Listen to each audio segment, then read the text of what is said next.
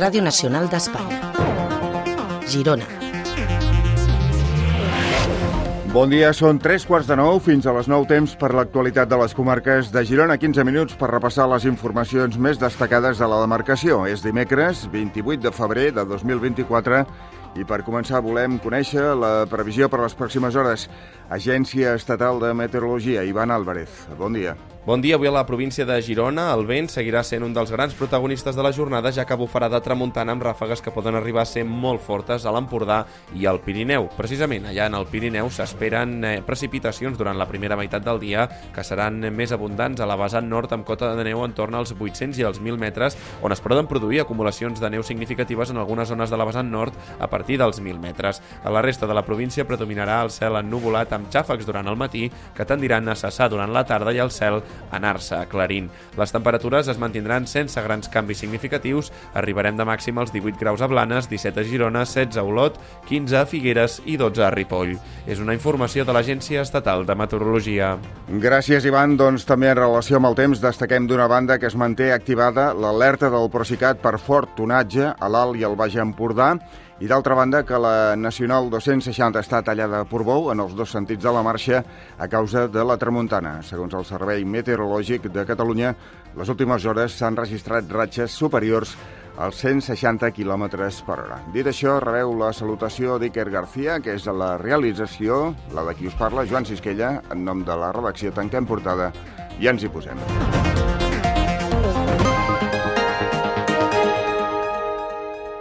Comencem destacant que els pagesos gironins mantenen els bloquejos de l'AP7 i de la N2 a Puntós i també segueix tallada la N152 a Puigcerdà. L'únic punt on no han mantingut el bloqueig durant aquesta nit passada és a la C38, al Coll d'Ares, al Ripollès. De fet, la intenció dels agricultors i ramaders és allargar la mobilització fins demà dijous. La decisió la van anunciar ahir al vespre després del fracàs de la trobada que van mantenir amb representants de la Generalitat. Per saber com està la situació sobre el terreny i també com estan els ànims a aquesta hora, anem cap a Puntós, allà hi ha la unitat mòbil amb l'Alba Campos i la Gemma Esteve. Gemma, endavant. Ha estat una nit freda aquí a Puntós marcada pel fort vent de tramuntana que encara ara segueix bufant. Malgrat això, una cinquantena de pagesos han decidit passar la nit aquí en els seus tractors. N'hi ha més de 100 instal·lats a la calçada, tallant els dos sentits de la marxa. Els pagesos eh, diuen sentir-se menys tinguts pel govern català després que ahir el conseller d'Acció Climàtica, David Mascor, no assistís a la reunió que van mantenir amb el seu departament. Per aixecar el tall reclamen compromisos explícits per part del govern. Martí Hurtós, Revolta Pagesa. Estem molt decebuts de l'actuació que ens varen donar ahir de part del departament. Esperem que avui molt ràpidament es posin en contacte amb nosaltres, si no està previst eh, que la manifestació vagi a molt i molt més i les conseqüències poden ser molt més grans. Ahir, com a acte reivindicatiu, van buidar la càrrega dels camions que transportaven fruita i verdura del Marroc i que consideren competència deslleial. Avui tenen previst rebre la visita d'una delegació de pagesos del sud de França, amb qui llegiran un manifest conjunt i celebraran un dinar de germanor. Gràcies, Gemma. Seguirem pendents de la mobilització les pròximes hores. Ara canviem de qüestió. L'Ajuntament de Girona sumarà uns 2 milions d'euros més a la partida d'inversions per aquest any. El suplement, que es produeix poc després d'haver aprovat els comptes municipals pel 2024, és el resultat de la incorporació de recursos procedents del pressupost prorrogat del 2022. Ho explica Gemma Geis, vicealcaldessa de Girona. Tens diferents partides que, òbviament, moltes, moltíssimes s'han executat i algunes perquè el projecte o s'han derrit o d'altres perquè el projecte no està encara a la fase que tu comptaves, doncs el que estem fent és raspallar tots els diners d'aquestes partides pressupostàries i reforçar doncs, eh, necessitats doncs, que, que, que estan molt evidents, per exemple, amb el, amb el tema dels locals eh, socials. I a vegades et passa, segurament ens passarà aquest any, tu fas una partida pressupostària del 2024 que dius farem això i d'aquest farem això arribes al 75% 25% i has consumit el 75%. Llavors el que estem fent és del 25% restant del 2022, què podem fer de tots aquests projectes que al final tot això és molt dinàmic i és impossible encertar la fotografia al 100%.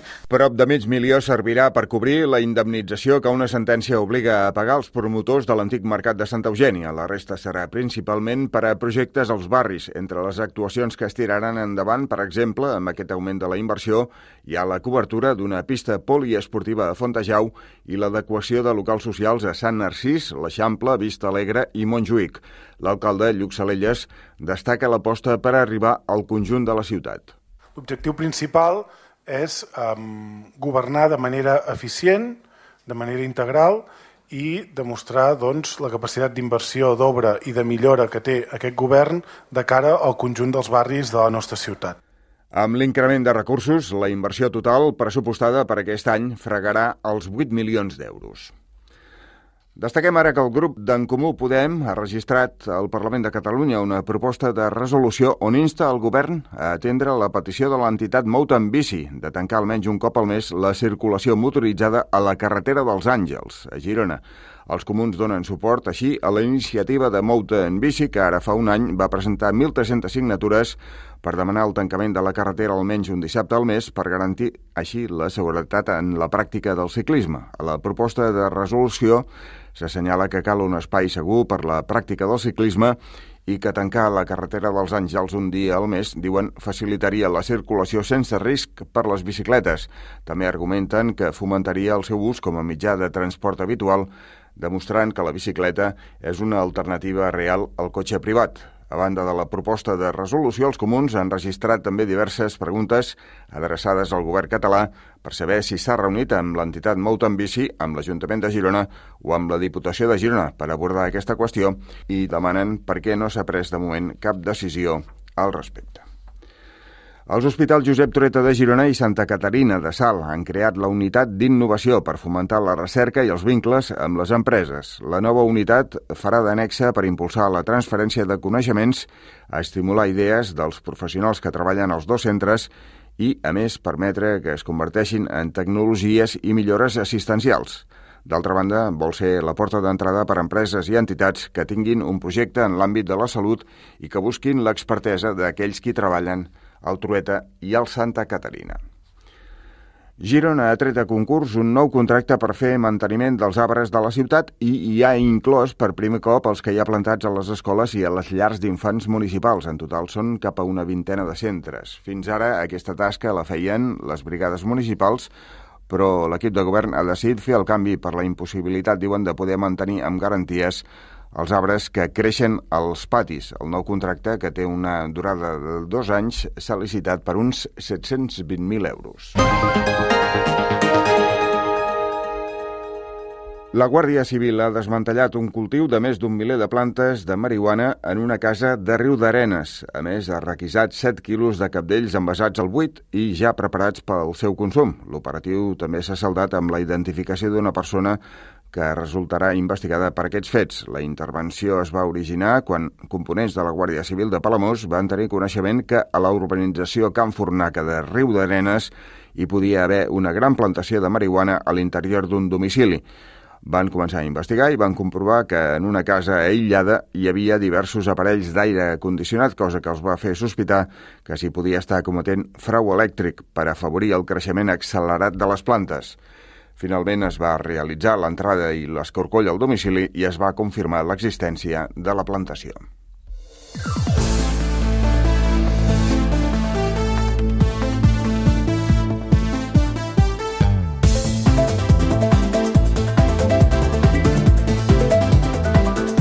I ara repassem la informació dels esports amb Josep Guardiola.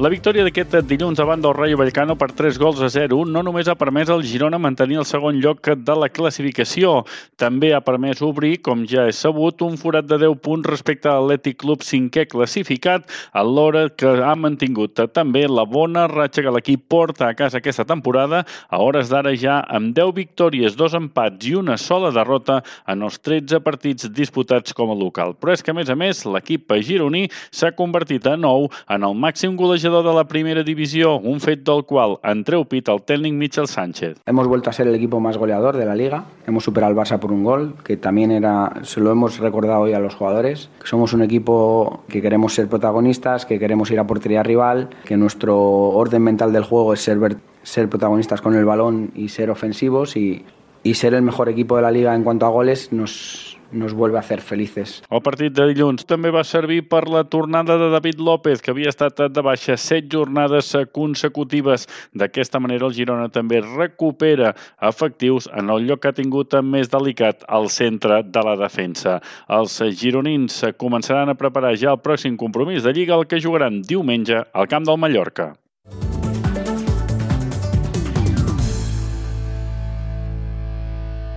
I després dels esports destaquem que Girona assuma el repte d'aconseguir que cap butaca de les sales de teatre de Catalunya quedi buida el pròxim 16 de març. En el cas de les comarques gironines es posen a disposició prop de 3.800 localitats en 13 espais escènics.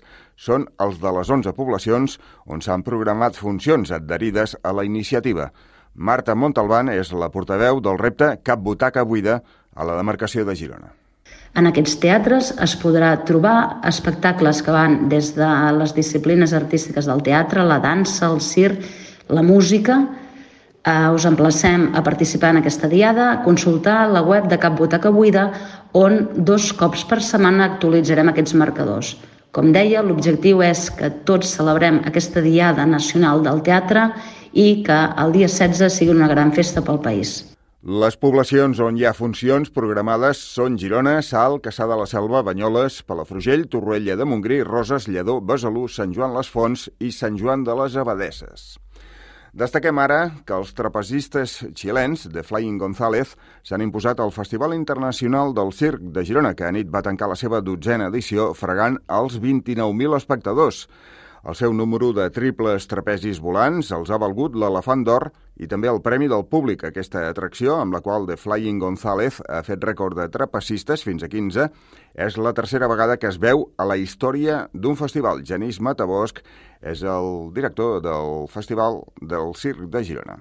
Doncs eh, enguany el, el jurat per unanimitat ha decidit entregar un únic eh, elefant delineador que l'han rebut els triples trapezistes volants eh, Hermanos González eh, de Xile. Nosaltres vàrem conèixer els Hermanos González fa molts i molts anys, eh, més d'una dotzena, eh, quan tenien un modest circ que viatjava per al seu país i eh, l'octubre del 2022 vàrem començar a convidar una atracció de doble trapezi volant amb un grup eh, que era menys de la meitat de l'actual actual. Des de que ells varen rebre aquesta invitació, s'ho van prendre realment com un repte i amb aquesta idea de la superació i del més difícil encara i eh, també d'orgull de país, perquè Xile és un gran país del circ, doncs eh, varen, han revolucionat realment doncs, el nostre festival i el panorama dels trapezis volants oferint per tercera vegada en la història del circ aquesta disciplina amb la modalitat de triples trapezis volants. Però no només això, sinó que han aconseguit el rècord mundial de l'atracció de trapezis volants amb major nombre nombre d'executants, fins a 15. Ha estat veritablement un autèntic ballet aeri, una coreografia a l'espai que semblava que talment que tingués la cadència com focs artificials, perquè el triple trapezi volant permet que no hi hagi temps d'espera i, per tant, és un encadenament constant eh, de salts en l'aire. Matabosc destaca també, d'altra banda, que el nivell dels guanyadors i de tots els artistes que han participat en aquesta nova edició referma el nivell que ha aconseguit el festival en l'àmbit internacional. És, eh, és molt complex, molt difícil, de poder presentar 24 atraccions del nivell cada any amb el requisit de que siguin totalment inèdites a Europa, és a dir, que no hagin actuat ni un sol cop dins la pista d'un circ a Europa Occidental. Per tant, el procés de càsting, de selecció, eh, arrenca abans de viure una edició, ja estem seleccionant les, les atraccions del proper any, és a dir, que ara que ja ha acabat la dotzena edició, doncs eh, ja tenim en cartera doncs, alguns de les atraccions que brillaran aquí, doncs, si tot va bé i rutlla, doncs, el febrer del 2025. Eh, ens calen eh, molts factors. D'una banda, viatgem durant tot l'any, eh, participem activament en altres festivals internacionals com el nostre, que es fan fora d'Europa, també tenim la complicitat d'aquells CIRS que són organitzacions estatals, encara molts països com Vietnam, Mongòlia, Kazakhstan, Uzbekistan, Kirguistan, Ucraïna, Rússia, la Xina, doncs eh, el CIRC penja de l'Estat i per tant mantenim relacions privilegiades amb aquests CIRCs que ens reserven per nosaltres les seves estrenes i això doncs, és extraordinari, a banda doncs, de, de rebre doncs, diàriament eh, desenes de propostes que tenim sempre totes en compte. El llistat dels premiats l'han completat els patins acrobàtics dels australians Duo Stardust, que s'han emportat el Premi de la Crítica, i el cercle aeri dels Duo Sul, que ha rebut el de la imatge a més d'un elefant de plata.